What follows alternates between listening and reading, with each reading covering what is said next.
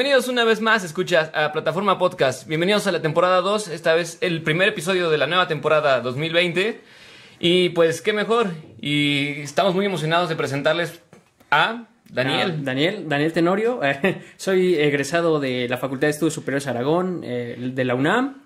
Eh, estudié Derecho y pues prácticamente me especializo en Derecho Constitucional, Teoría del Derecho y Derecho Internacional de los Derechos Humanos. Súper bien, pues eh, creo que estaría bien contar un poco de cómo llegó aquí Dani. Sí, claro. Es- bueno, eh, cuando estaban las elecciones había ahí todo debate, todo, todo el mundo muy apasionado y yo vi algunos argumentos de Dani en algunos amigos que teníamos en común, lo agregué y desde entonces pues ya nos seguimos ahí en las redes sociales y veo que de mis amigos de las redes sociales es el que más coherencia articula. de los que más. de Todos, eh, los 2000. No, Oye, es de los que más, o sea, sí. eh, además se ve que estás muy interesado en eh, el ámbito académico. Supongo que te interesa mucho el derecho. No sé si lo quieras ejercer, o- pero, o- pero en general, pues se ve que ahorita le estás echando muchas ganas a la parte de la investigación, a la parte teórica. Entonces, eh, pues bueno, ahora nos conocemos por primera vez en persona, se me hace una súper buena ocasión.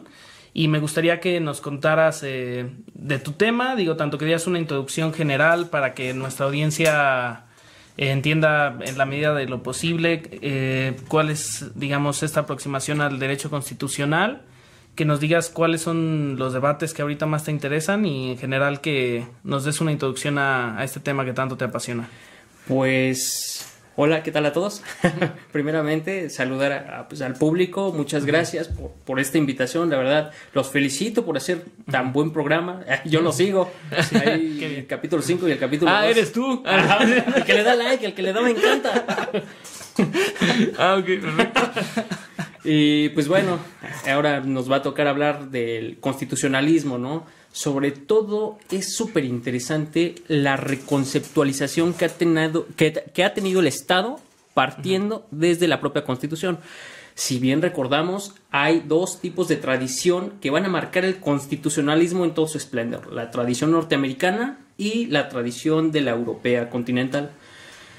La tradición norteamericana eh, parte directamente de esta declaración de los derechos del hombre, de la cl- declaración de Virginia, en la cual se conceptualiza un mundo nuevo.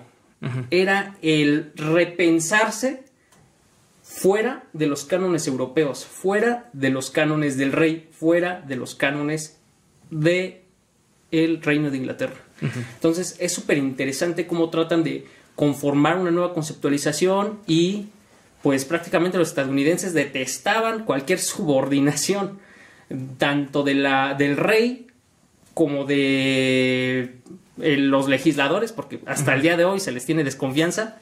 Y crean o conceptualizan una relación muy distinta a la que se tiene acá entre el poder y el ciudadano. Para ellos, el ciudadano les va a prestar una cuota de poder a los funcionarios estadounidenses. Por lo tanto, se les tiene que estar vigilando para que no hagan mal uso de eso que se les ha prestado. Y pues de ahí que la constitución sea súper importantísima, ¿no? Una vez eh, concebida esta relación eh, de derechos que deben, deben proteger estos funcionarios a los que se les ha dado la confianza, eh, pues se empieza a desarrollar toda una república. Al principio fue como un poco complejo, un poco complicado, porque pues ahí se estaba luchando entre los federalistas, Sí. pues la, las cuestiones de estos, podríamos decirlo, centralistas, por Centralistas, decirlo de, sí. de algún modo. Entonces, pues llegó a unos puntos muy, muy álgidos el debate, ¿no? Eh, Recordaremos obras clásicas como el Federalista de Hamilton, donde pues expone cuáles son los puntos de ventaja de tener un sistema federado. Y pues llega un caso muy, muy interesante a, a la corte a, a partir de, esa, de, de ese debate, esa contrariedad. ¿Cómo se podría aplicar un texto constitucional el cual no te especifica qué es qué? No te especifican qué es un sistema federado, porque pues nada más dice el Estado de Norteamérica Sí, claro. se regirá por medio de un Estado de federación, etcétera, etcétera. Entonces, pues llega un caso interesantísimo llamado Madbury versus Madison. No sé si hayan escuchado hablar de él. No. No. que es prácticamente el primer precedente donde se habla de una aplicación directa de la Constitución y se le llamó la Judicial Review. Pues prácticamente el, la persona que acudió directamente a los juzgados se le había prometido el cargo de ser eh, un juez de paz, pero iban a cambiar eh, a los presidentes norteamericanos, entonces el Congreso no alcanzó a hacer la ratificación. Y al día siguiente pues entró el otro presidente, fue allá por 1803 y pues le dijo al otro presidente pues oye ratifícame, ya me habían dado como el visto bueno, ya me habían propuesto, ya solo falta la ratificación y pues, se le negó la ratificación. Y el caso llegó directamente a la Suprema Corte de Justicia de los Estados Unidos. Y pues fue muy muy interesante porque ahí fue la primera vez que un juez estadounidense creó un método fuera de las enmiendas constitucionales de, de, Norteamérica para poder aplicarla directamente. Al final se determinó que sí, que se le debía de rectificar, pero el problema es que nunca fue cumplida la sentencia Ok. por la cuestión política, la Sí. falta pues de, de este de esta cuestión de la ejecución de las sentencias Sí, y luego claro. era una república muy joven Sí, entonces, pues no estaba muy establecido esa cuestión del Estado de Derecho, ¿no? Esa conceptualización se confronta directamente con el Estado legacentrista francés. Recordemos la Revolución Francesa de 1792, donde se establece la Declaración del Hombre y del Ciudadano, ¿no? En Francia, que pues prácticamente lo manejan como desde un punto de inicio. Ahí fue muy interesante porque la relación era distinta entre el individuo y el Estado. Porque los franceses y los europeos nunca se separaron de esa idea monárquica. Siempre pensaron que debía de haber algo ahí que ordenara. sí, Y sí. entonces, pues reemplazaron al monarca y pusieron al poder legislativo. entonces, pues era un poder sin control. Podía establecer pues lo que quisiera. Eh, uno puede leer, por ejemplo, los textos de Juan Jacobo Rousseau y es esa necesidad de que la voluntad del pueblo se disponga Sí, por claro. medio de una ley De la voluntad general. y- de la voluntad general. Entonces toda esa cuestión permeaba directamente en la Europa central y pues fue muy perjudicial porque pues prácticamente los individuos estaban subordinados directamente a un Estado al cual se le había dado como una legitimidad en esta pues falso pensamiento como de voluntad popular, ¿no? Entonces, pues ahí se cortaba todo, ya no había vigilancia. Directamente el cuerpo legislativo iba a saber qué era lo mejor para la ciudadanía. Y pues ahí se, se instauró la cuestión del terror, el gran terror, por medio de esa cuestión. Pero en la leyes. tradición europea no también, bueno, por ejemplo, me viene a la mente que el texto de Montesquieu, o, o sea, el texto de Montesquieu tal vez iría más en la cuestión de la tradición eh, norteamericana de... Inglesa. Sí, sí, eh, de balance de poderes y contrapesos, o sea, también como que ahí hay una, digamos, como dices, una sospecha de el abuso del poder, ¿no? Pero- Que sí yo veo muy, este, o sea, yo sí concuerdo mucho contigo en que, digo, tanto en esa como en otras cuestiones, la parte rusoniana es muy, bueno, parece utópica, ¿no? En algunos sentidos. Pero ¿qué crees? Que Montesquieu copió mal directamente el modelo inglés.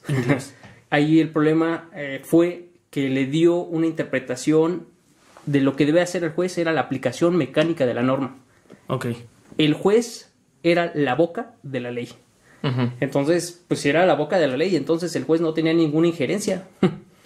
Eh, como en el caso norteamericano, que separó ahí al, al presidente y aplicó directamente una constitución.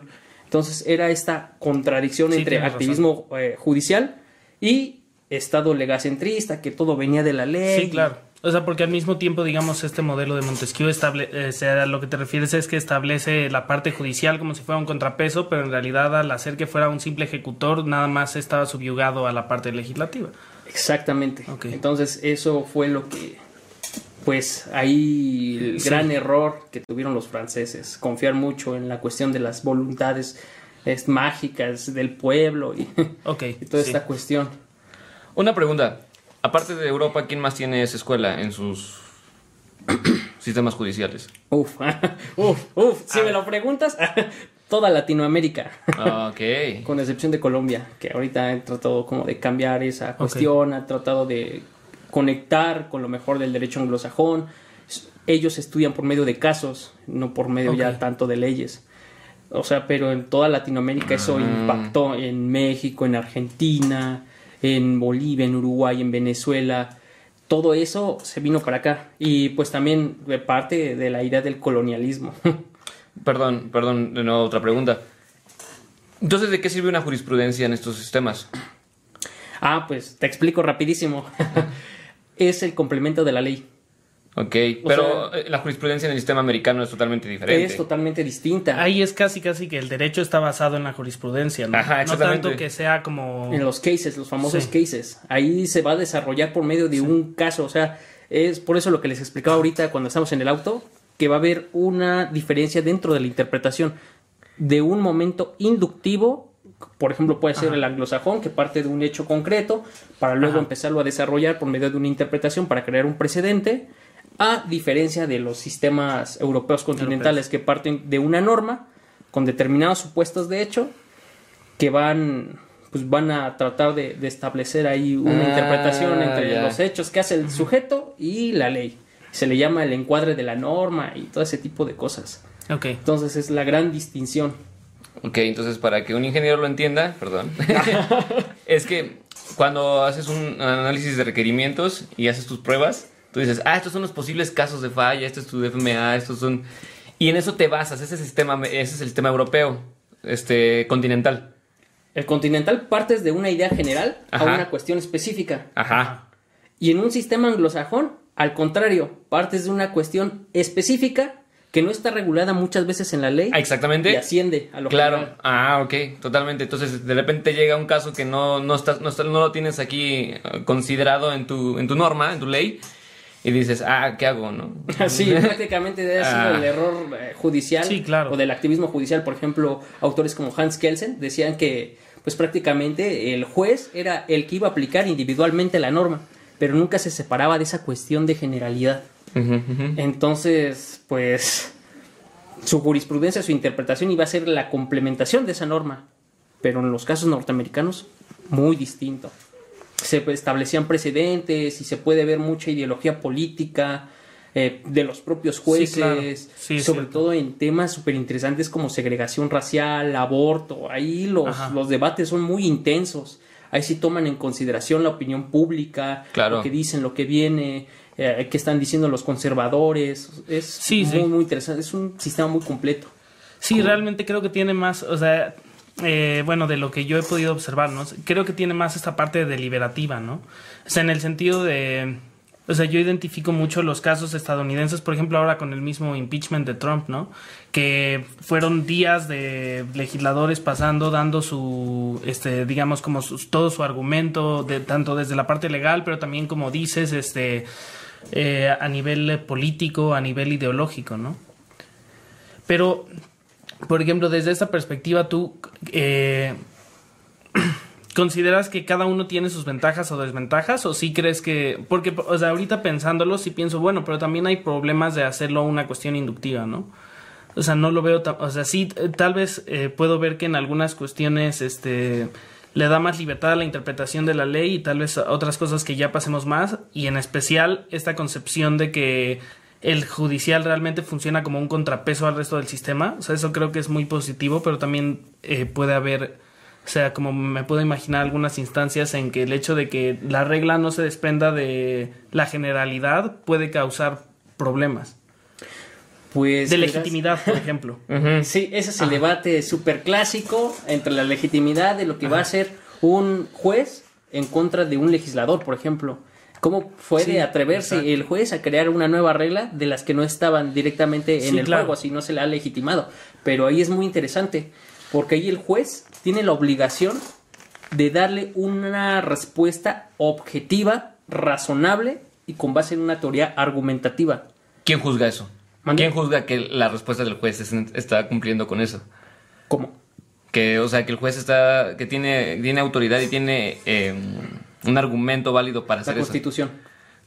Los argumentos tienen que partir de la Constitución. Y ahorita vamos a hablar de unos casos súper interesantes sobre segregación racial, donde pues Ajá. se abordan estas cuestiones. Eh, el primero fue el caso Dred Scott, en el cual un esclavo negro trató de casarse con una esclava.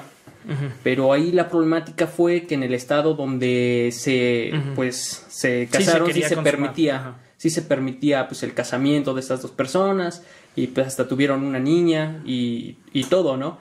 Entonces muere su dueño y pasa a otro dueño, ¿no? Y pues ese dueño pues No quería que tuviera no quería esposa. y Ajá. pues ese caso llegó a la corte y pues la corte determinó por medio de una opinión pública del gran pueblo, de la gran voluntad general, que los negros ni siquiera podían ser considerados como humanos porque habían sido nacidos para ser mercancía.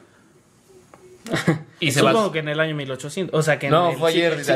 No, no, fue ayer. Hace un año, no. No, fue en Zambia ayer. Sí, supongo que en Por 1850 y 1800. tantos. Y de hecho, es, Sí. es- esa sentencia alentó los La fuegos de la guerra civil. Ok. Sí, pues es una monstruosidad, y Sí. acabas de decir. Sí. Sí, o sea, pero, o sea, si tú sacas la sentencia, o sea, todavía la puedes leer, está en internet. ¿Qué pedo? El caso Dred Scott. Y ahí te van a dar como los hechos, lo que le dijeron los jueces. Entonces, pues ahí hubo Ajá. una confrontación también entre los liberales y los conservadores. Eh, Sí, me parece obviamente. que el juez liberal era el juez Tani y pues les decía prácticamente como de no, pues debe ser considerado porque en su estado ya se alcanzó una igualdad, entonces pues ustedes quieren Ajá. negársela lo que ya se le había otorgado. Entonces, Sí. ahí hay una problemática. Pero, o sea, la resolución del juez era válido. O sea, la constitución, el argumento que da el juez está basado en la constitución. Pues es que ahí no estaba muy claro porque existía pues Sí, la claro. enmienda. O sea, justamente ese es uno de los problemas que nacen, de- o sea, de la, es que no de la inductividad. Es que ahí no te va a decir la norma. Es que un blanco vale igual que un negro y nada más te va a decir eh, hay igualdad entre los ciudadanos, pero pues ahora hay que preguntarse quién ¿Qué es, ciudadano, ciudadano? y quién no es un ciudadano. Diablos. Sí, claro. Entonces, pues prácticamente esa fue como la discusión, si el tipo era un ciudadano o no era un ciudadano y se le podía considerar pues una persona. Luego ya en otras, en, pues, tiempo después, pues se quedó esa, esa idea segregacionista y pues quedó muy implicada dentro de, del derecho norteamericano. Trató de ser cambiado en un caso llamado Plessy versus Ferguson. En ese caso, haz de cuenta, eh, tú vas al metro, era en un tranvía, y pues el señor Plessy va, se sienta, y en ese momento había una separación en vagones de negros y vagones de blancos. Claro, en uno se oye pop y en otro se oye rap. Ajá. no, pues no sé. no sé, es muy racista. Más bien blues y country, ¿no? Ah, para no. aquellas épocas. No. Y pues entonces, eh, pues el señor argumentó que por medio de la ley él cumplía con los requisitos porque él era, me parece que seis octavos blanco y dos octavos negro. Ah, ese es otro tema. Sí, ya súper catalogado. eh. Ah, O sea, Como en imagínate. Family Guy, ¿no? De que con el... ¿No has visto que tiene Sí, el- de hecho, la, sí la tenía- tablita? de sí. hecho el, el tipo que le reclamó tenía ahí su, no. Su medidor. su medidor para ver qué tonalidad de negro o blanco eras. No, sí, o sea, eso sí pasó en Eso sí pasó. Verga, güey. O sea, por eso es muy importante que tengas las bases constitucionales bien fijadas, porque pues, tu activismo judicial puede Ajá. ser cualquier cosa. Claro. ¿Hay algún sistema mundial que tenga como una combinación de ambos? ¿Colombia, dices? Colombia se está intentando y en no, México pero, también por- se está pero hasta cierta forma, por ejemplo, en eso veo que ambos, o sea, pueden sucumbir a este tipo de... Claro, por eso, pero si agarras lo mejor de ambos. Porque, por ejemplo, digamos, en la legalista o... El Estado legacentrista. Ajá, legacentrista, como eh, dices. O sea, hay, digamos, o sea, parte de la opinión popular y como tú dices, a través de la legislación se puede hacer una cuestión oficial eh, que ya venga por parte de la ley, digamos, esta cuestión de la diferencia racial, ¿no?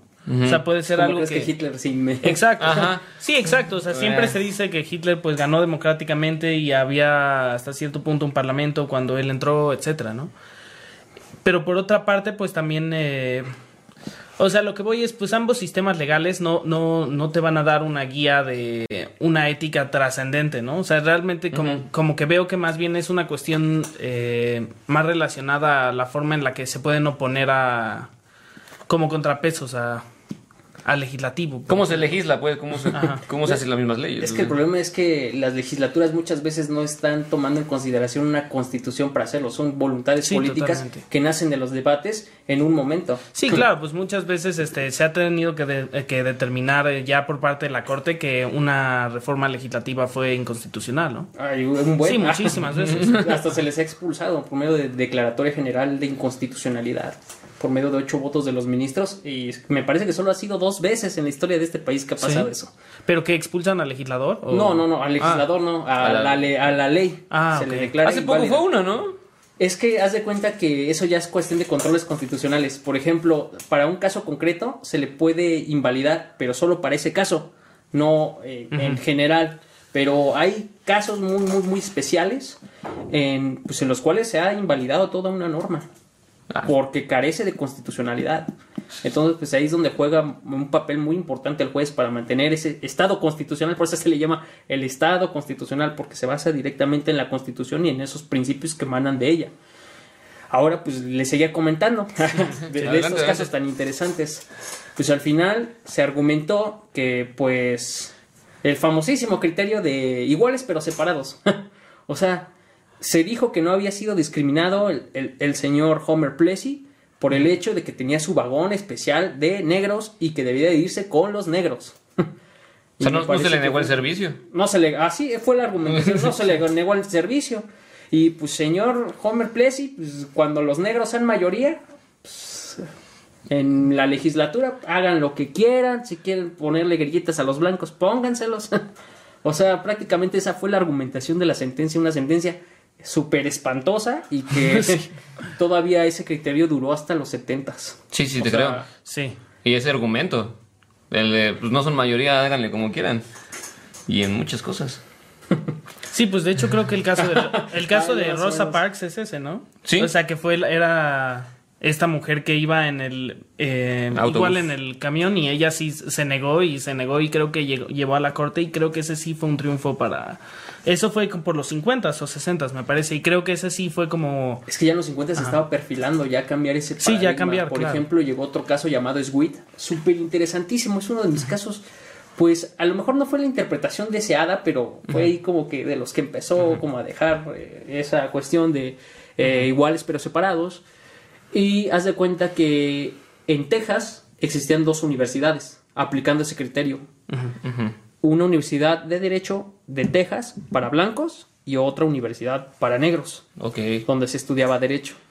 Pero ahí la universidad para personas negras pues no contaba con la infraestructura, los profesores, o sea, el lugar se caía a pedazos prácticamente en comparación de la escuela para niños blancos. Sí se las veían negras. No. Sí. Comedia de calidad. comedia, comedia muy negra. Humor muy negro. Perdón. Ya. Y pues el caso llegó y pues prácticamente se dijo que no se contaba con una igualdad, pero esa cuestión de iguales pero separados tenía que seguir existiendo, pero se le otorgó a este a Sweet la oportunidad de estudiar en una escuela para blancos. No la de haber pasado chido. no creo. Y luego el caso de los grandes casos que terminó con toda esta locura fue eh, el caso Brown versus Board of Education of Topeka. No sé si han escuchado hablar de, de ese caso súper paradigmático. ¿Es el de la niñita? Es el de los niños que no dejaban estudiar en una primaria. Ajá. y entonces, pues, en una una primaria peli. para blancos, eran nueve niños, me parece, que intentaron eh, entrar a estudiar a una escuela para niños blancos. Y se les negó por el hecho de ser negros. Entonces, pues prácticamente el caso llegó a Suprema Corte de Justicia. Pues dijeron, pues al diablo ya con esa cuestión de iguales pero separados. Debe de haber una integración de una sociedad donde todos tengan participación y todos puedan, este, pues, dejar ese discurso pues, de odio, ¿no? Ya Sí, claro. era, era el momento. Y pues fue una de las sentencias paradigmáticas. Y el problema fue que luego la, la gente, los blancos, dijeron, no, no, esta sentencia no se va a cumplir. Y rodearon toda la escuela. Que los que niños tenían que entrar con guaruras, ¿no? De- por parte del gobierno. Ah, sí, es muy famoso esa eso sí recuerdo. Ok, pues. y pues fue ese caso. Y entonces pues ya el, el presidente hasta tuvo que intervenir para meter al ejército para que se ejecutara esa sentencia. Diantres. Entonces, y se ejecutó y pues los niños estudiaron. Eh, pues con esos casos creo que nos podemos ir a la pausa. Pues pasa, Pues- está yendo muy rápido. Pues sí, Sí, incluso muy, muy, en- muy rápido. Vale. Vale, pues va. Pues continuamos en el segundo bloque. Dani continuará explicándonos un poco más acerca del modelo europeo.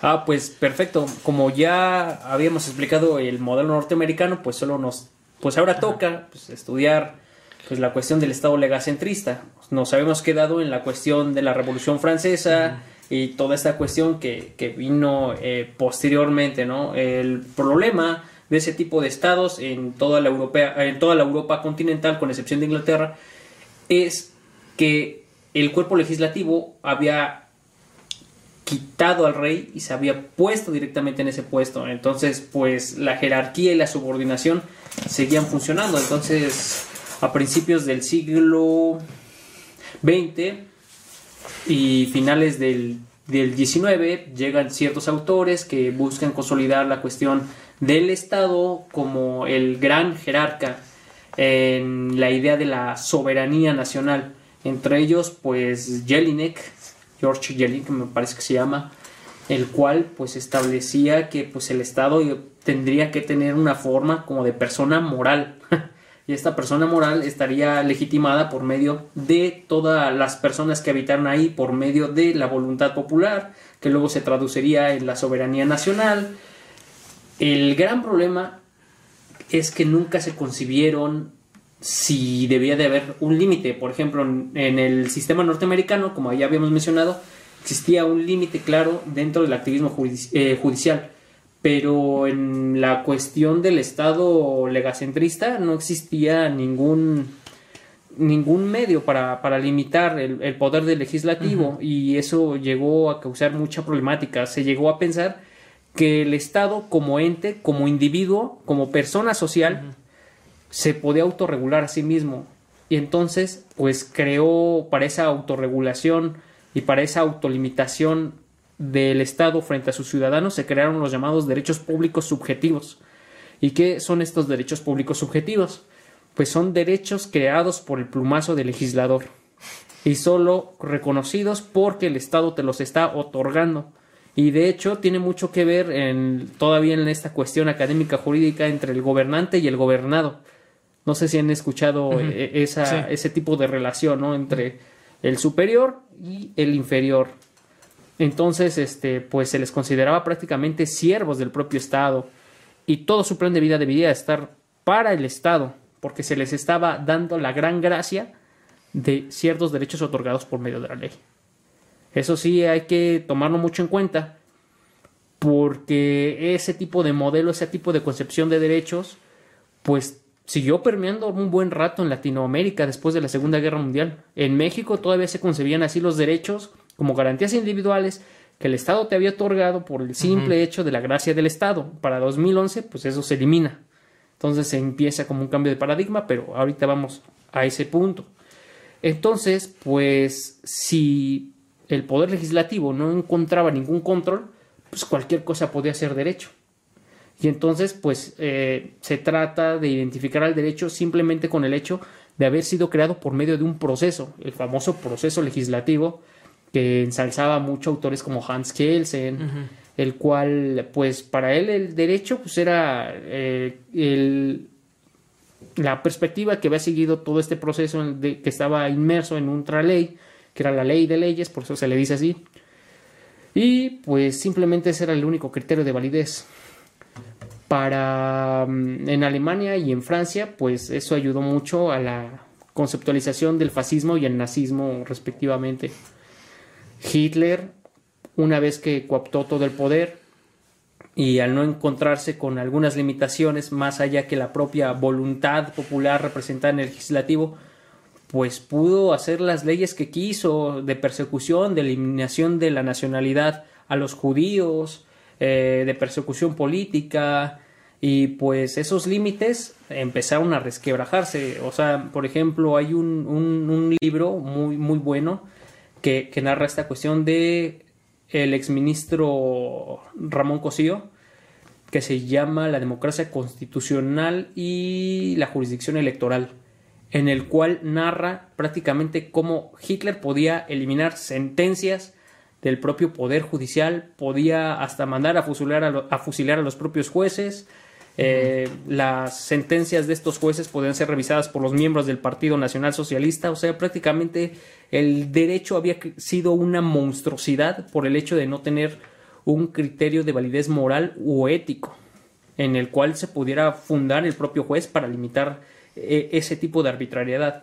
Y pues lamentablemente, como todos sabemos, eh, esas leyes se materializaron en pues la matanza de los judíos, en la quema de libros y todo ese tipo de cuestiones pues que son horribles. Y posteriormente a la Segunda Guerra Mundial empezó pues un gran debate académico respecto si el derecho injusto era derecho. Esa, es, esa frasecita la instauró un juez alemán llamado Gustav Radbruch. Radbruch se preguntaba si el derecho simplemente era derecho por haber sido creado por medio de un proceso legislativo o realmente requería un sentido de justicia este tipo de derecho que ya y pues fue de los precursores para pues darle un sentido a la filosofía ética y moral en conjunción con el derecho, porque pues prácticamente hasta esa época se había entendido que el derecho y la moral eran discursos separados, que si bien uno no negaba al otro, no constituía el uno del otro. Es por hecho que estaban separados. Y entonces, pues, por ejemplo, el para Hart, H. H. Hart, eh, pues el, sí, el derecho nazi había sido derecho, porque había sido creado por medio de un proceso. Pero era inmoral, pero esa inmoralidad no implicaba que el derecho nazi no fuera derecho. Mm, Entonces, pues ahí hay una cuestión y empieza ahí el debate. Eh, los anglosajones empiezan a, pues, sí, a darle con todo, empiezan las primeras concepciones de esta filosofía ética y moral en Leon Fuller, por ejemplo, eh, profesor de Harvard, el cual mencionaba que no se debe confundir la cuestión de esta moralidad personal o aspiracional con una moral de deber que está impregnada en las instituciones y sobre todo en la Constitución. ¿Alguna pregunta, chicos? No, pues digo, hay muchísimo que sacar de este tema, ¿no? O sea, digo, se me hace un debate bastante difícil, aunque... Digo, o sea, es que yo, o sea, yo creo que... Dilo, dilo, dilo. o sea, igual y yo no puedo hablar tanto, o sea, a nivel de derecho, porque no es lo que estudié, pero por ejemplo, eh, digamos, es una percepción normal de cualquier persona. O sea, creo que todos tienen la noción de que lo que es legal no necesariamente es lo que es justo en cada uno de los casos. También, obviamente, está la noción de que debe de aspirar a hacerlo. Pero, eh, o sea, creo que estamos, o sea, que estamos como muy conscientes de que no porque algo, por ejemplo, por eso existe en ciencia política la diferencia entre legitimidad y legalidad, ¿no?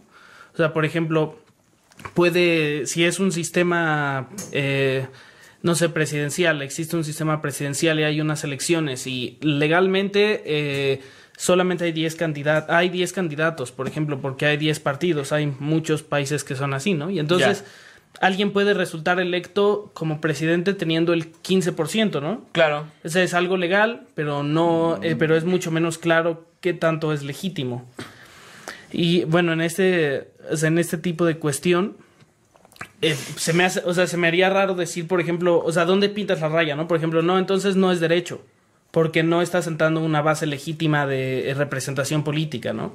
O sea, como que esto de meter, o sea, es un, es delicado porque por una parte nadie queremos que el, que el derecho nazi tenga el mismo estatus que tiene otro derecho que consideramos más justo, Claro. pero también, o sea, o sea, como que es un punto que tal vez pueda dañar a otras partes del derecho.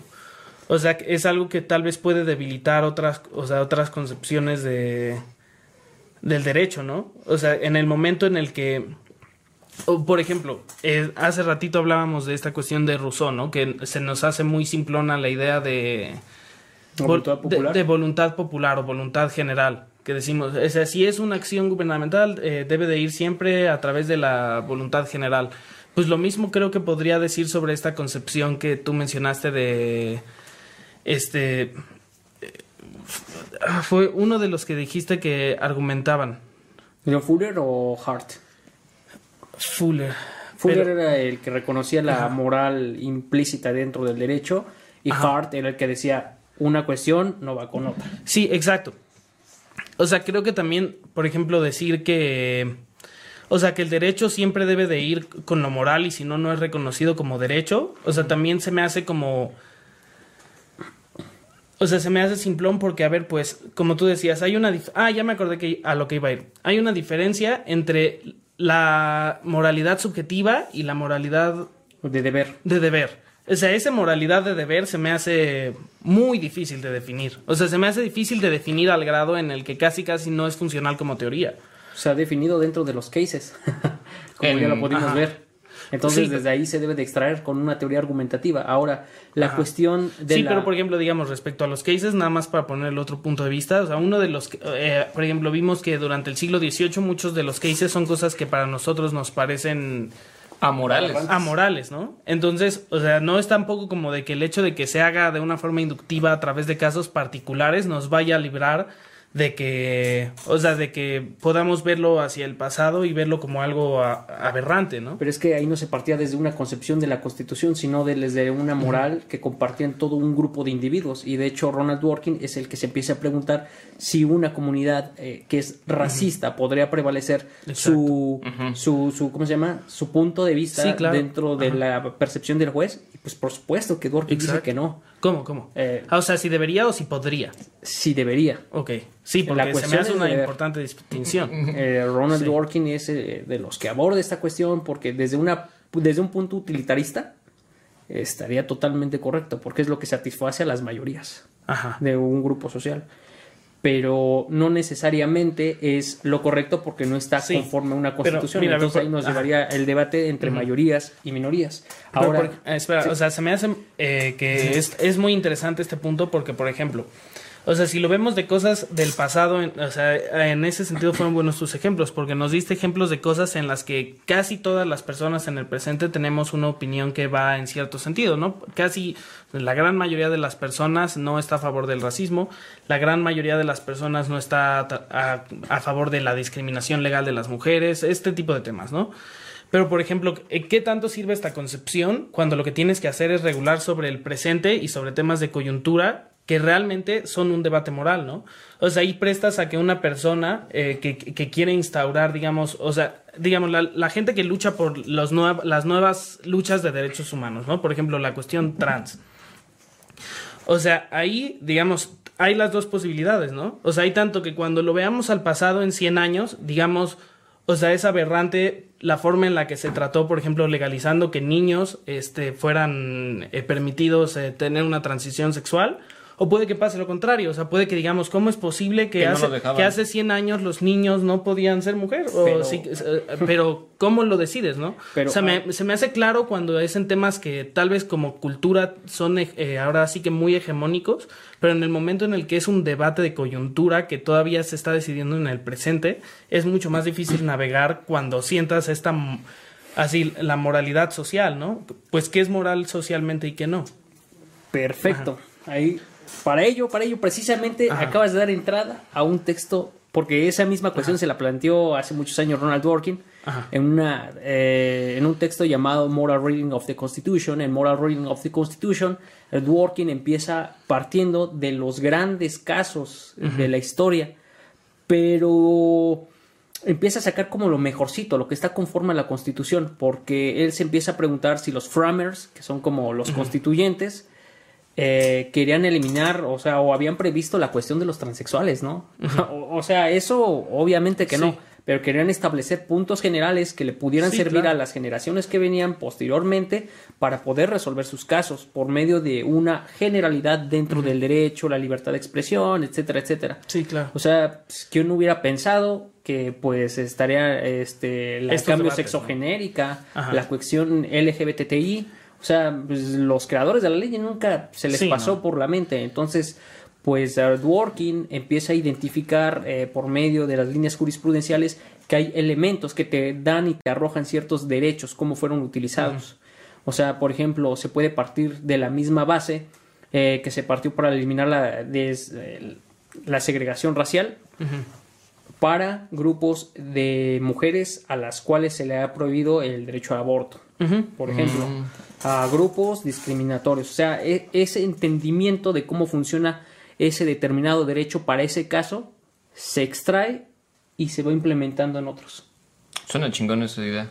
O sea, sí, es eh, por eso se llama la lectura moral de la Constitución y trata como de responder a esta, esta cuestión que tú mencionas.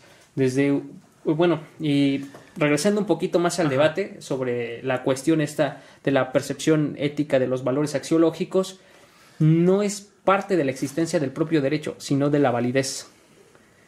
Puede haber dos tipos de validez para el derecho, la validez formal y la validez material.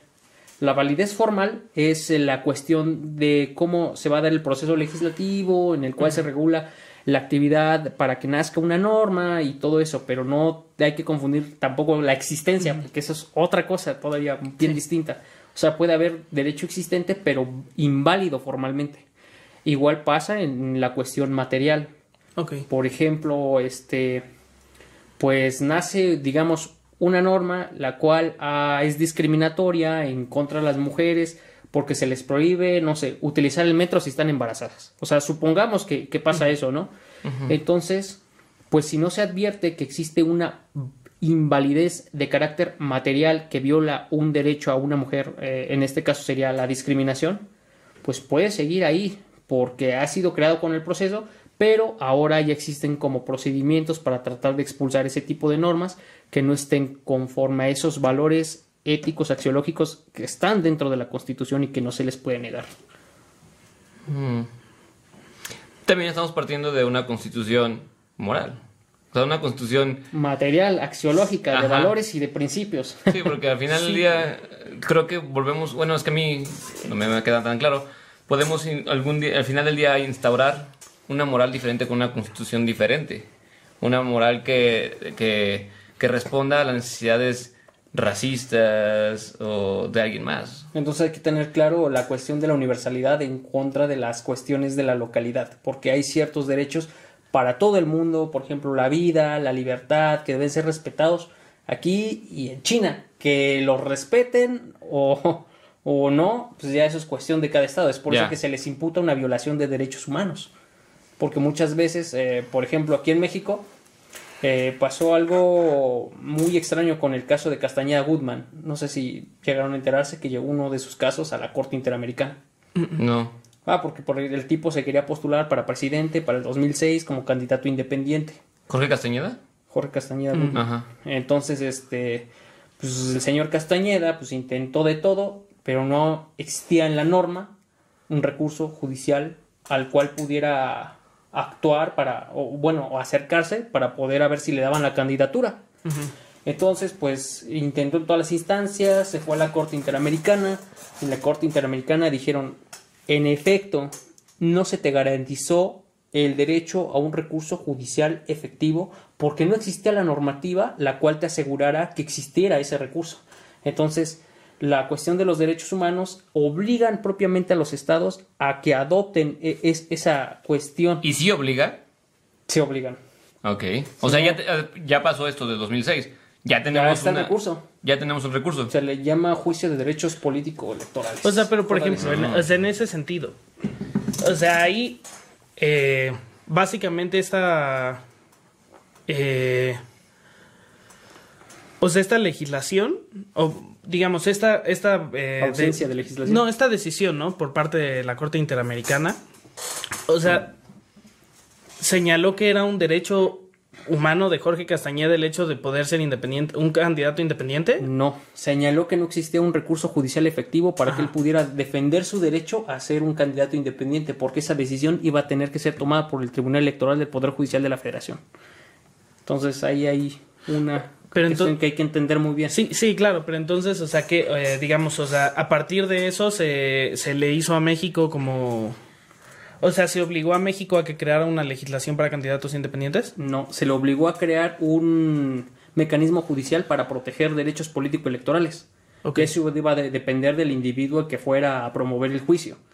O sea, y porque antes solo podían este, lanzar ese, o poder participar en esos mecanismos miembros de partidos políticos. Creo que estamos perdiendo la perspectiva, a lo mejor Lalo y yo, en algún momento, de que supongo que ya hay algunos derechos instaurados por las, por las organizaciones mundiales, ¿no? O sea, Porque estás Es hablando que de... no, no les Sí, expliqué eso. No, pero a ver, pero, o sea, ahí digo, el debate para mí sería, o sea, si realmente estas, o sea, si estas organizaciones supranacionales realmente, o sea, sé que es su, o sea, qué es lo que pretenden, o, o qué, o sea, o qué es su discurso, pero realmente podemos decir que por el hecho de que ellos lo digan representan una universalidad. Es que- Porque para mí, por ejemplo, digamos, desde mi perspectiva evo- evolutiva, ¿no? O se sea, mete que- en un pedote No, ahorita. que es lo que más me gusta a mí. O sea, eh, que ya lo hemos hablado aquí, eso, ¿no? O sea, la perspectiva evolutiva. Para mí, pues universalidad, o sea, hay varias cuestiones que se repiten en todas las sociedades. Pero para mí, pues esta cuestión de, o sea, no en todas las sociedades se repite que todo, que tengan derechos políticos. De hecho, la mayor parte o electorales, la mayor parte de las sociedades a lo largo de la mayor parte de la historia no han tenido derechos eh, políticos. No, ya evolucionamos. Sí, Ya evolucionamos. evolucionamos. No, evolucionamos, pero a lo que voy es cómo puedes, o sea, cómo puedes basarlo en una universalidad. O sea, al final, o sea, entiendo perfectamente que alguien dijera eso es colonialismo político, eso es colonialismo ideológico. O sea, no, no, lo- no concuerdo porque yo tengo un debate moral a favor de esos argumentos que vienen desde lo moral, pero no vienen desde decir son universales. Vienen desde una discusión de son mejores por tal y tal y tal razón. Pero tener Pero es derecho. diferente, pero creo que el derecho no debe de incurrir como en esa discusión de son mejores. Entonces es difícil, o sea, es un tema A ver, muy complicado. Pero es que tenemos derecho a tener derechos. Ajá. O sea, independientemente si sean políticos, sean desca o sean de, de cuestión de liberalidad, ¿no? O sea, y lo que no les expliqué, que creo que es lo que faltó, que es, por ejemplo, las nuevas concepciones de Estado, ya se acepta que los instrumentos internacionales son parte de un ordenamiento interno. Sí. Por ejemplo, aquí en México, eso se aceptó eh, posterior a la reforma de 2011 de derechos humanos, donde se indicó que la Constitución y los tratados internacionales en materia de derechos humanos tenían un mismo, sí, un- una misma jerarquía y que Sí. coexistían. Pero digamos, Entonces creo que es la forma de obligar a los estados a que cumplan con esos Ajá. tratados, porque si no los cumplen, entonces estarían violando O ellos sea, mismos creo que en, en el fondo mi punto es que dices, a ver, bueno, ¿por qué no debe, o sea, llegamos a un punto en el cual dijimos, bueno, pues sería relativamente subjetivo cuáles derechos son considerados derechos humanos y cuál es eh, derecho público subjetivo, ¿no? Como habías dicho, derechos públicos subjetivos. Y llegamos al punto de que una de las justificaciones era la universalidad. Yo, digamos, mi único argumento fue como, o sea, si tienes una entidad, o sea, si según tú quieres asegurar tu universalidad a través de tu apego al Instituto Internacional, o sea, lo único que vas a hacer es que si el Instituto Internacional estaba igual de equivocado y arbitrario que tú en su concepción de derechos, vas a tener una idea igual de equivocada y arbitraria que el Instituto Internacional. No es que realmente sea, o sea, que la ONU o que la Unión Europea o la Unión Interamericana tengan cierta postura, o sea, creo que sí está lejos de hacerla Universal. universal Pero, por ejemplo, o el sistema moral. interamericano ha mencionado eh, que pues no hay problemática, o sea, no hay como una jerarquía desde lo internacional a lo nacional, sino que se debe de fijar una visión que proteja los derechos. O sea, por ejemplo, si tienes una constitución que te protege más derechos que un instrumento internacional, vete con la constitución. Pero la mayoría Sí, de los sí, casos sí. es, es contrario, Ajá. que muchas veces este, las constituciones mismas violan directamente los tratados internacionales. Por ¿Quién? ejemplo, hay un caso llamado La última tentación de Cristo.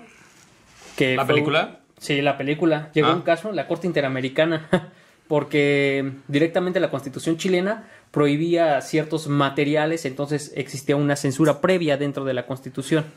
Entonces, pues eso llegó directamente al sistema interamericano y pues la Corte Interamericana dijo, cambia eso, o sea, no me estás dando una razón objetiva para poder este censurar esa película. Creo que la pregunta bueno, viene de este lado. ¿Quién define eso, güey? O sea, ¿quién define esto? Es, esto te está otorgando más derecho que el otro. ¿Quién, ¿Quién define que es un derecho en este punto? La teoría argumentativa. Sí, pero entonces, sí, pero es que sí no está basado en, Ya, ya. ajá. Es que si hablamos de teoría argumentativa, entonces este, de aquí ya no salimos. Sí, Hay claro. que tener cuestión de Sí, ponderación, eh, cómo funciona, cómo se le da un valor a No, cada pero además, o sea, incluso, o sea, por ejemplo, dices la teoría argumentativa, ¿no? Pero para mí, eh, digamos, ya en esta cuestión de derechos, o sea, si tu constitución es supuestamente lo que sienta tu moralidad, digamos, o, o es porque sí, digamos, eh, cuando estábamos teniendo la discusión de eh, Dworkin, por ejemplo, O sea, él no dijo la constitución en el fondo es inmoral, ¿no? Y podemos, y, y, entonces el juez puede irse con su propia moralidad que en el momento sea considerada superior. O sea, él lo que dijo es, ya si tú lees la constitución, te das cuenta que la constitución por sí misma tiene un marco moral. Y de lo que se trata es entender ese marco moral para aplicarlo, ¿no? Ah, ok. Bueno, para empezar, tienes el problema de que el marco moral de la, o sea, que el marco moral de la Unión Interamericana puede ser muy, muy diferente al marco moral mexicano. Y no, o sea, y lo, entiendo perfectamente que los, que los mexicanos pensaran, eh, pues si yo hice mi constitución como la hice es porque lo hice representando el marco moral de mi gente, que no es igual que el marco moral de los chilenos. Pero, Pero pues no el todos los 17. casos. Ajá, ajá. El 17. Sí. Ahorita somos una sociedad Ah, no, actual. sí, ya sé, pero digamos, o sea, que se hubiera creado las, o sea, eso da igual, o sea, si se hubiera creado ayer se podría seguir haciendo el mismo argumento.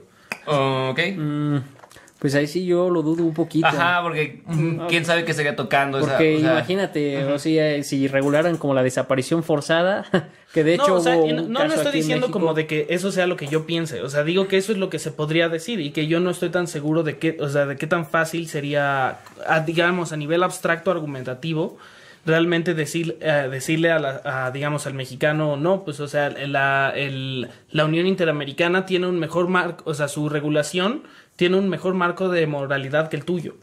Porque al final, si, por ejemplo, eh, si aquí decimos está prohibido, no sé, que el aborto, ¿no? O sea, digamos, en México está prohibido el aborto y la, y la Corte Interamericana dice que sí. Entonces, bajo esa perspectiva que dices de eh, quién da más derechos, pues da más derechos la, la- Sistema interamericano. el sistema interamericano, ¿no? Wow, es un buen ejemplo. Sí, pero para mí, pues, o sea, a ver, o sea, no tiene cada, o sea, ahora sí que siempre está el argumento de, pues, ahora sí que, o sea, nosotros decidimos si nuestra sociedad funciona mejor haciéndolo, ¿no? Pues o sea, por decidimos, llegó un caso parecido. bueno, o sea, digamos. Ahí va la duda. Ok, pero si es decidimos, entonces lo que está en duda es la constitución en sí, que ahí ya te metes en un problema mucho más grave. Pues sí, o sea, claramente nosotros o la- el pu- pueblo no decide qué está en la constitución, pero eso ya es más como un tema de representatividad, de... Pues es que es- constitucional. Sí. Es todo esto, exactamente. es todo esto lo que estamos hablando claro. prácticamente. Pero, por ejemplo, en la cuestión que tú dices del aborto, eh, me parece interesantísimo porque ahorita hay un caso en la Corte Interamericana respecto de eso. Y ya se había resuelto en una medida cautelar en la Comisión Interamericana eh, respecto del propio aborto. Me parece que fue en El Salvador, eh, se llama el caso A, el caso B, algo así parecido. Tiene ya mucho tiempo que lo leí donde una mujer, eh, pues sí, iba a tener a, a su producto, su bebé, pero pues la legislación le prohibía, le prohibía abortar, ¿no? El problema era que el producto pues tenía hidrocefalia, ¿no? Entonces pues era un gran peligro para la madre porque la madre podría haber muerto porque pues, el producto no venía pues, de la mejor manera, ¿no?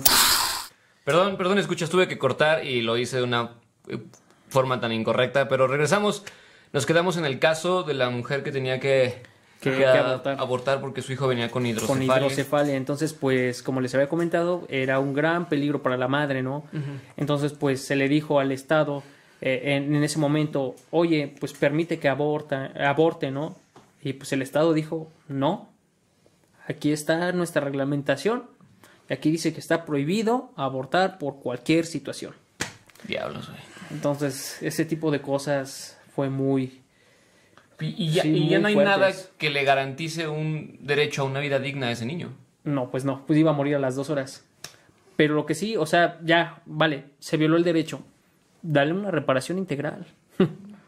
Sí, sí, sí, claro. La reparación integral siempre debe estar ahí en cualquier violación de los derechos humanos. Siempre, siempre, siempre, siempre. Entonces, pues es como de esas cuestiones desacatadas de los propios estados, porque los estados también son rebeldes. Muchas veces no cumplen con las sentencias que se les ha dictado. Por Están en su derecho de hacerlo, ¿no? No, Ah, ok. Es que ahí No, ya pues es su voluntad política. Es por eso que siempre hay un estira y afloja entre los estados, bueno, entre los organismos supranacionales y los estados partes. Sí, claro. Siempre hay ahí un. Claro, eh, porque tú ya aceptaste ser parte de este, de este organismo, tienes que acatar lo que venga de ahí. Entonces, me, me remonta al caso actual, y me remonta porque tengo un familiar muy involucrado en esto, y a lo mejor eh, nosotros pertenecemos a la... Bueno, México pertenece a... a ¿La ah, OEA? La OEA, gracias. En el caso de Evo Morales, donde la OEA desconoce a Evo Morales como el presidente, güey. Entonces, México tiene que acatar que ya se aceptó eso, ¿no? Es que ahí no ya, ya no parte directamente de la Corte Interamericana, parte directamente de los miembros de la OEA. O sea, como que la OEA se parte como en varios, varios cachitos. Entonces, unos ven economía, otros ven la cuestión política de Latinoamérica, otros ven la violación de derechos humanos, como es el caso del, del Tribunal Interamericano, la Corte Interamericana de Derechos Humanos, que antes, para que pase un caso, tiene que pasar por un filtro llamada la Comisión Interamericana de Derechos Humanos, que es la que empieza a estudiar el caso y los lanza. Ok. Pero pues en esta cuestión de Evo es ya como más materia constitucional de reconocimiento de los estados. Ya es como más una relación, una cuestión diplomática. Sí, es más diplomático. Eso ya es un elemento más, más diplomático. Pero sería muy interesante plantearse esta cuestión de los derechos humanos en la política exterior. Ajá. Eso sería interesantísimo. Y en eso me parece que no se ha trabajado. ¿Pero a qué te refieres? O sea, ¿tocarlo de qué forma? Por las migraciones, ¿no? Podría ser un ejemplo. ¿Cuáles son tus políticas migratorias? O sea, con las personas que vienen de afuera. Si también son eh, personas que Sí. se les debe de respetar Pero, por sus ejemplo, derechos. justamente ahí fue, o sea, esa fue la razón por la que hubo la, o sea, por la que está teniendo tantos problemas la Unión Europea, ¿no? O sea, en el sentido de que la Unión Europea ya viene con una regulación eh, referente a inmigración, o sea, que todos los estados que pertenecían o pertenecen a la Unión Europea deben de acatar, y es una de las principales razones por las cuales países como Italia, países como Inglaterra, países como este Polonia, pues están teniendo como ahí, como dices, estos choques, estas fricciones con la regulación general, porque, o sea, por una parte, eh, digamos, uno puede estar de acuerdo en muchos de los, de los este, acuerdos a los que se llega a través de estas entidades supranacionales, pero sí llegan como estas instancias en las cuales los países como que consideran que esas ya deberían de ser temas, eh, ahora sí que, de la para que se resuelvan a nivel de la soberanía nacional, ¿no?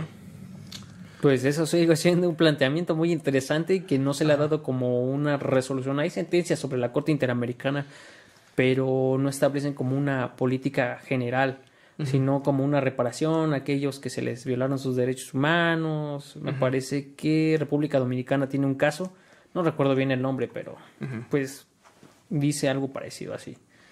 Pero es un tema muy inacabado, este, y pues se siguen dando las fricciones, y Sí, pues claro. hay, o Pero sea, es que es partidarios de cada punto. porque- A ver, ya me explíquenme. Esta parte. O sea, si yo soy un estado que acá que aceptó estar en la OEA y o en la Unión Europea, Ajá. la solución más correcta para no tener que acatar lo que digan ellos es salirme, ¿no? Un Brexit. Como Venezuela, Ajá, como Venezuela. O sea, por Ajá. ejemplo, Venezuela desconoció la Corte Interamericana y todas sus sentencias.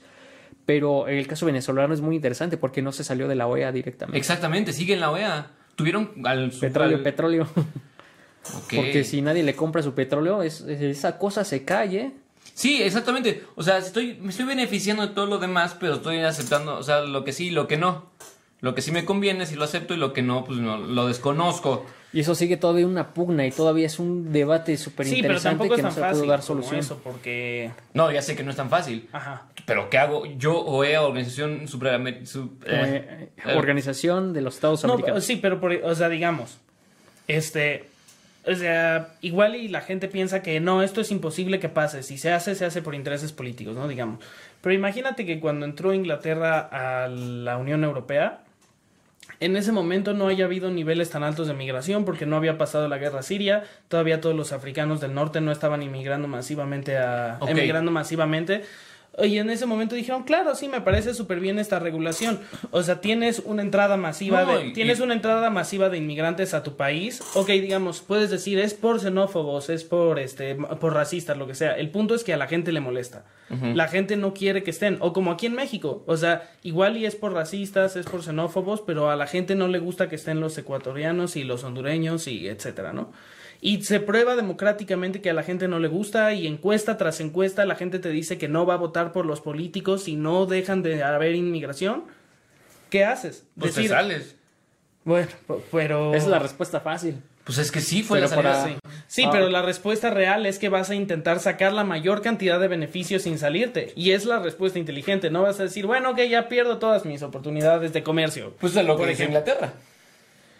O sea, Sí. ¿estás de acuerdo que la que no... Bueno, pero por lo que se tardó tanto también es porque justo intentaron lo que estás diciendo. O sea, Inglaterra, o sea, durante mucho tiempo intentó que Inglaterra, pues a ver, manténme todas las cuestiones comerciales, nada más quítame lo inmigrante. Ay, sí, como quieres. Ok, pues entonces no, yo, o sea, me gusta mucho cooperar contigo, pero eso al parecer a mi electorado le importa muchísimo. Además, en los estados latinoamericanos sí importa si te identifican como un violador de derechos humanos, porque pues imagínate cuántas empresas van a querer entrar ahí.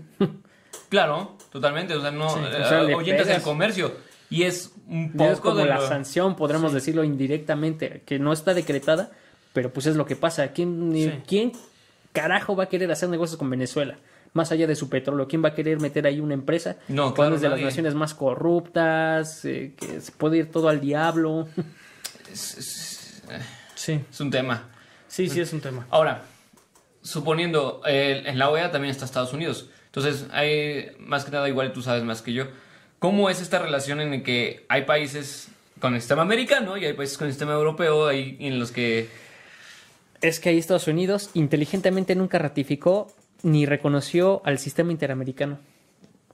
no, no pertenece? No, no reconoce la jurisdicción de la Corte Interamericana. Por eso es que nunca han llegado ningún caso a- de Estados Unidos A la al sistema interamericano. Ah, Pero sí tiene, sí tiene miembros, sí ha tenido O sea, pero jueces entonces, norteamericanos. o sea, ¿cuál es tu ventaja de pertenecer a ese? ¿De la, la- de la OEA? O sea, ¿cuál es tu, o sea, por ejemplo, digamos, o sea, ¿por qué si Estados Unidos decide no pertenecer? O sea, ¿cuál es, por ejemplo, qué hizo que México decidiera pertenecer? Pues porque y le entró la globalización. Sí, ¿no? O, O sea, sea, es como de, ah, y- ya soy y- globalizado, a ver, ¿cuáles son los tratados internacionales? O, y o cómo Norteamérica, por ejemplo, eh, pues es la hegemonía. o sea, ¿cómo le vas a decir al más más fuerte? Hazlo. y Sí, por ¿cómo lo ejemplo, también tiene mucha cuestión que ver con este ¿cómo se le llama esta los de relaciones internacionales? Diplomacia. Geopolítica, Ah, eh, geopolítica, ese sí. tipo de cosas. Entonces, Sí, claro, tampoco es que sea nuestro tema de ninguno, pero... Pues eh, en Ajá. México, por ejemplo, pues sí había como que buscar esclarecer pues ciertas cuestiones, ¿no? Eh, las desapariciones forzadas, la guerra sucia. Ajá. Eso voy. eh, y eso es lo que le da confianza, pues en parte a los inversionistas. Sí, puede ser. Es que sí, que venga desde esa perspectiva, ¿no? O sea, de que a lo mejor tenemos este, algunos lags, en, bueno, algunas fallas, algunos Sí. problemas, pero tenemos un estado internacional, algún, bueno, un, un organismo internacional que puede respaldarte. Por así decirlo. Ya.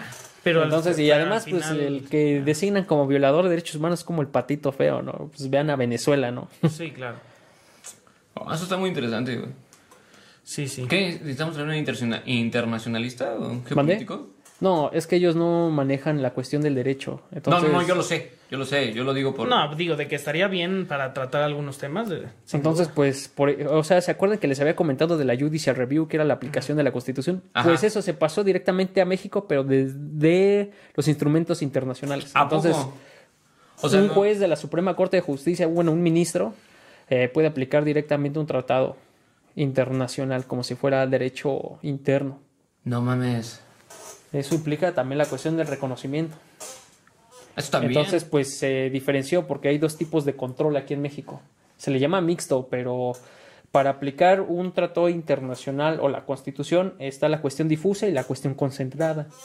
Por ejemplo, la cuestión difusa, pues parte de esta cuestión que ya les comentaba de la sentencia Madbury versus Madison, donde cualquier juez, cualquier juez, cualquiera, el más chiquito al más grandote, puede ser una, aplica- una inaplicación de una norma que la considere inconvencional o inconstitucional, pero tiene que dar buenos este, objetivos, Argumentos. buenos, buenos argumentos para decir, ¿sabes qué? Esto no, esto es, es claramente violatorio de derechos humanos.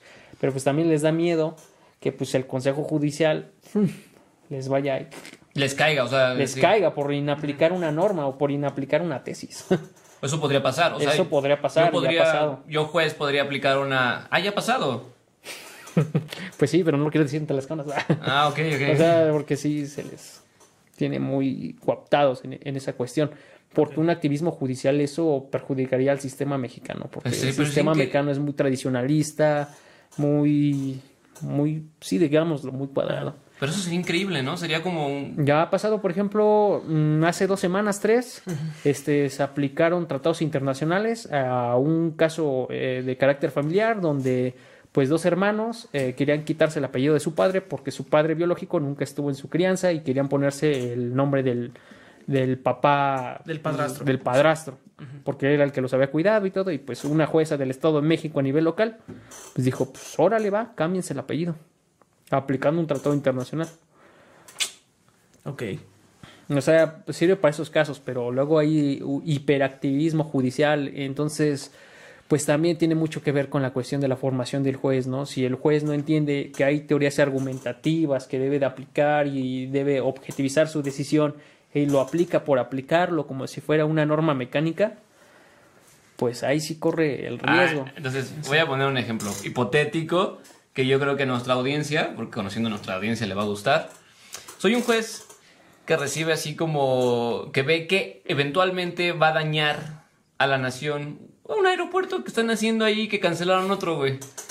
Ajá, digamos, ¿no? Y hay una ley internacional o una ley que, que, que, que podemos utilizar en la que como se, se- se- se- hay datos duros, no otros datos, sino datos duros que demuestran que esto eventualmente va a tener repercusiones económicas y estás dañando los derechos de, las, de los ciudadanos que están en este país, pudieras aplicar esa ley y mandar a la chingada un aeropuertillo por ahí. Así es, afirmativo.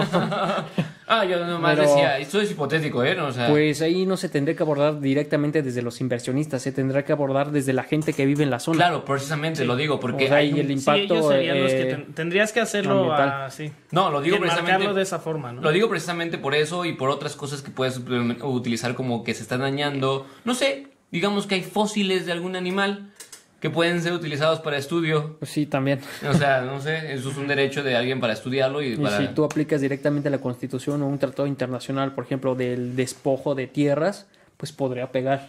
Por ejemplo, el sistema interamericano ha conocido ese tipo de casos sobre las mega obras eh, para pues, Ajá. pues, darles como una vida digna a las personas que se van afectadas, ¿no? Sobre todo en comunidades indígenas, pues pasa mucho que pues, se les despoja, Sí. se les avienta las tierras que pues son áridas y pues empiezan a morir. Entonces el asunto aquí es que no, se, no, no lo utilizan porque pudieran tener repercusiones. pues sí. Ya. Y pues también el juez que conoció pues, tuvo repercusiones. ¿no? Sí, exactamente. Entonces, ah, ya no quiero ahondar en ese tema, chavos. Pues bueno, yo creo que podríamos seguir hablando. Está que bien cool, sí, güey. está buenísimo y podríamos durar todo el día, pero aquí. yo creo que Lo algo dejamos. que sí que estar- estaría bueno para cerrar de conclusiones, o sea, que nos contaras qué es lo que crees que es más urgente que de lo que empecemos a hablar en el panorama mexicano. O sea, ¿qué tenemos que, ¿de qué tenemos que empezar a hablar en México para empezar a mejorar este tema? ¿O qué, sientes tú que es urgente? Que la, ¿Qué libros que empiecen a leer? ¿Qué teorías que empiecen a consultar? Y también como tal vez qué cambios prácticos eh, podrían ayudar a mejorar el caso acá. O no solo Pues, prácticos, igual de fondo. ¿Qué crees que debería ocurrir? Pues yo pienso que debería de haber una reformulación académica de lo que se está haciendo directamente en las universidades para explicar que ya lo que se hizo en el siglo XIX y antes de la reforma de 2011, bye. Y se debería empezar como a implicar más esta cuestión de lo que les expliqué, eh, la cuestión de los principios axiológicos, de un constitucionalismo más fuerte. O sea, porque si comparamos los niveles de educación, por ejemplo, en Alemania, la licenciatura es de tres años y solo te dan tres sectores, derecho privado, derecho público y derecho constitucional y algunas europeo. Y aquí te dan este, yo llevé 46 materias. O sea, imagínate, ¿no? De que práctica forense de no sé qué, o sea, no se cimentan bien las bases. Yo pienso que una revolución o un cambio de paradigma debe de comenzar con la cuestión pues, de lo que tienen acá los futuros operadores. Totalmente de acuerdo. Eh, eso por una cuestión. Ahora, pues, me parece que las decisiones deberían ser consultadas más con los académicos, que pienso que son los que saben más de estas cosas, eh, por, por algunos temas muy específicos, ¿no? Creo que el Estado debería dar prioridad a la cuestión de la seguridad, entendida desde un marco, desde los derechos, como fue en Colombia, por ejemplo. Que ahí se le dio un entendimiento desde los derechos humanos, la cuestión. Y pues sí, eh, lamentablemente, pues sí les, les costó pues, mucha sangre, muchas personas muertas. Pero lo lograron. Lo lograron. O sea, y yo creo que pues se debe de reconceptualizar cuál es pues, el modelo de seguridad Bueno, no es como que aquí humanos. esté faltando eso. O sea, aquí pasa de todos modos y solo no está solo. Bueno, Bueno, aquí pienso sí, que hay las muertes no es que falten tampoco. personas... Ah, ya, te Sí, o sea, me refiero a que dice costó mucha sangre, mucho eso, pues ahorita está costando eso aquí, o no sé qué sean lo que esos números están diciendo, pero Pues dirán algo, ¿no? Yo tengo otros datos. Yo tengo otro dato. Bueno, pero este, yo creo que eso es una cuestión urgente, cambiar como el chip de las personas que están estudiando derecho y pues hacerse a la idea de que esas cuestiones como la soberanía nacional tan arraigada, que cómo me va a venir a mí decir un, un órgano internacional lo que tengo que hacer, como que ya Sí, van para el dejarlo- bote. Dejarlo O sea, a un lado. Tratar como de, pues sí, redefinir todo lo que ya pensábamos que sabíamos y que se tomaba como una verdad, porque pues en derecho ahí no se expresa crítica y se expresa una verdad y pues si intentas, bueno, eso es una cuestión ya personal, ¿no?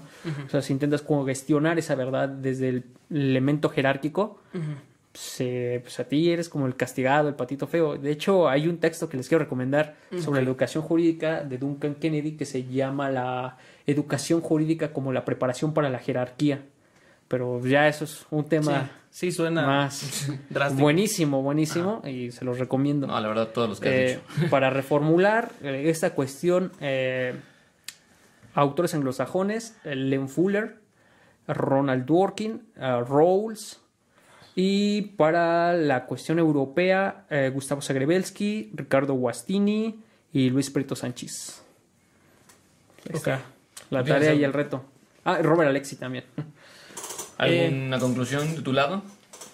Pues no digo en general creo que este se puede unir a uno más de los este invitados y de los temas que tratamos que como que nos invitan a eh, a reflexionar la necesidad de una Mejor educación. eh. No, de una mayor transdisciplinariedad, interdisciplinariedad, porque pues sí, como comenta y también he visto así a través de sus publicaciones y esto, pues no se trata con quedarse con esta idea de derecho normativo que, como tú dices, nada más el abogado te dice, pues ahí está en tu regla y es lo único que necesito saber, ¿no? O sea, a mí como que me agrada mucho la idea de que eh, o sea, de que sepas o de que estés consciente que la mejor forma siempre es estudiarlo desde muchas perspectivas, ¿no? Digo, evidentemente si la legislación es sobre un tema biológico, etcétera, pues hacerle caso a los expertos en ese tema, pero en general también pues tú me decías, ¿no? Eh, El otro día que platicábamos que pues la teoría política es algo que a ti sientes que debería de ser mucho más importante dentro de la formación de los Del este, abogado.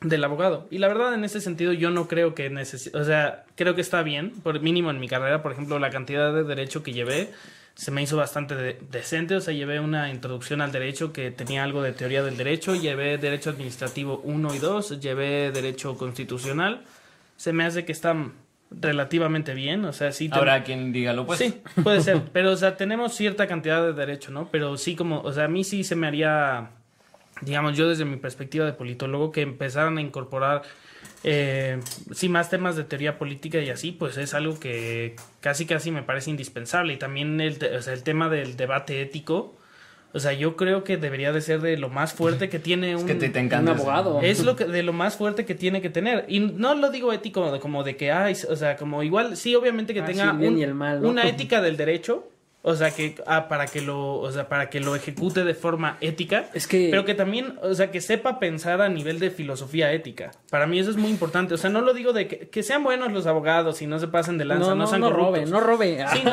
exacto, no, ro- no no robe, no robe, querido público.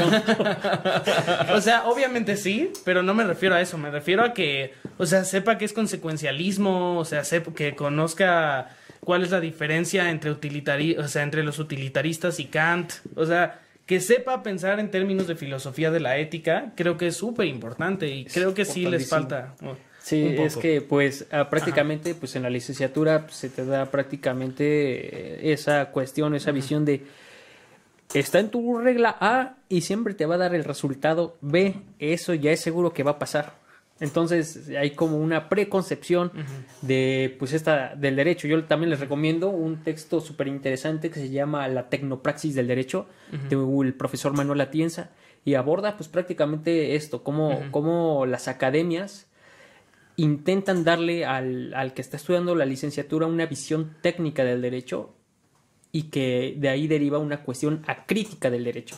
Sí, claro. porque no se tienen las bases para hacer una crítica como la que estamos haciendo aquí, Sí. con una base ética, una base filosófica. O sea, a lo mejor yo no muy fuerte, ¿no? Yo lo intento. Bueno, tus Y bueno, conclusiones. de mi lado, eh, nada más quiero preguntarte para el público tu edad. Ah, 23 años. 23 años, güey. 23 años. Ah, tan joven. oh, recuerdo cuando tenía Oigan, lo 23 tenía años. hace como un año, ¿no? Dos. Yo uno, yo uno. Eh, bueno, no. No me pongas años. Mi, mi, mi, mi conclusión, primero que nada, es, lo comentas en algún momento, qué bueno que se está tratando de hacer ese cambio, de pasar del sistema europeo al americano. No, más bien de un estado legacentrista a Ajá. un estado constitucional. Mixto. Y también Mixto, ¿no? sí, Mixto, o sea, es bueno. mixto. Es vamos a ver que también se tiene la opción de que si no todavía que se puede tomar a esta, estos, estas leyes internacionales, que un juez sabe que puede utilizarlas. Ahora, lo que yo más me llevo y me gustaría que también mucha gente de los que están viéndolo es que vean todo lo que se debe, lo que se sabe como constitucionalista, lo que se debe saber, lo que tú eres una persona que lee mucho, muy estudiada, que se, que se está retando a Pues sí. aprender más y aprender más y aprender más y va con, con el sentido de la vida de Lalo siempre, que es siempre aprender más. Eso me encanta, me agrada también, por eso somos amigos, yo creo. Y es que, pues si alguien que está estudiando lo mismo que tú está viendo, te, te está viendo lo que has dicho, oyendo más bien, en el caso de lo que está viendo en Spotify, este, bueno, pues es básicamente eso, ¿no? Que se lleven el hecho de querer seguir aprendiendo y saber más, porque así pueden saber qué está, qué está bien y qué está mal, o qué se puede mejorar, o qué... Pues exactamente eso. Entonces eso es lo que yo me llevo. Yo no soy constitucionalista, quisiera hacerlo en este momento por lo, lo que he aprendido ahorita, pero todas las personas que lo están viendo o oyendo, eso ojalá se pudieran llevar. Eso es lo chido. Y bueno, pues Sí. cuéntanos, este, qué hay, de, qué hay de proyectos hacia adelante. No, pues derechos humanos, prácticamente Ajá. ahí en el Instituto de Investigaciones Jurídicas. eh, chicos tienen la puerta abierta. Cuando quieran ir a estudiar o quieran preguntar algo o quieran debatir con alguien, las puertas del instituto siempre van a estar abiertas. De hecho, estaba pensando como crear un grupo pues interdisciplinario que pudiera Sí. como crear los primeros gérmenes para un grupo pues de Sí. académicos en un futuro sí. más fuerte que se consolide desde pues, desde una vez eh, Sí, pues, pues yo- para irlo trabajando, porque sí me interesaría, por ejemplo, tu participación como politólogo, porque pues a los abogados muchas veces esas cuestiones nos fallan, ¿no? Porque pues pensamos el derecho pues, desde la cuestión normativa, ¿no? Entonces, Bueno, pero un- los politólogos te dirán que yo no soy este... A eso voy. Es un politólogo no amado por los politólogos. No tanto. Ajá. Pero no, pues sí, precisamente porque estás transgrediendo su paradigma de la teoría evolutiva. Sí, Con- bueno, yo con quiero la ser, teoría sí, o evolutiva. sea, yo eh, me importa, a mí la transdisciplinariedad y el pensamiento complejo es como, por eso sí me llama muchísimo la atención y sí deberíamos de hacerlo. Me parece muy buena idea. A mí me cuando. Si es un quieran ingeniero- escribir algo conmigo, pues adelante, yo Vale. estoy en la mejor disposición Sí, para trabajar bien. juntos y pues, ahí poder sacar algo, por ejemplo, el constitucionalismo evolutivo. Bueno, mames, suena bien vergas. Las bases evolutivas del- de, De la, la moralidad constitucional. Ay, Ay. Mira, ya está el título. Veremos, veremos. Pues suena gracias. como un trabajo de décadas. Décadas. Pues muchas gracias, Sí. Dani. Sí, no, muchas gracias a ustedes por No, darme este, bueno. esta oportunidad y este espacio para exponerles ahí un poquito de lo que sé. Perfecto. Vale, un muchito. Mm. No, muchas gracias. Pues nos vemos en la próxima emisión. Hasta luego. Hasta luego. Espero que te haya gustado el contenido de esta semana. Si quieres estar enterado de lo que seguirá en las siguientes semanas en plataforma podcast, te invito a que des suscribir y a la campanita para que te enteres de cuando subamos algún nuevo video. No olvides que también puedes escucharlos en la oficina, en el camión, en donde quieras, gracias a que nos puedes escuchar en Spotify, iTunes Podcast, Castbox y el otro. Nos puedes seguir en nuestras redes sociales, Facebook e Instagram. Ahí puedes estar enterado de los futuros invitados y de todos los promocionales que tenemos para nuestra plataforma podcast. También es el medio para que tú puedas contactarnos y querer compartir la información que tú tienes. Ya sea que tengas un proyecto, ya sea que tengas una tesis, o ya sea que tengas alguna idea que quieras compartir con nosotros.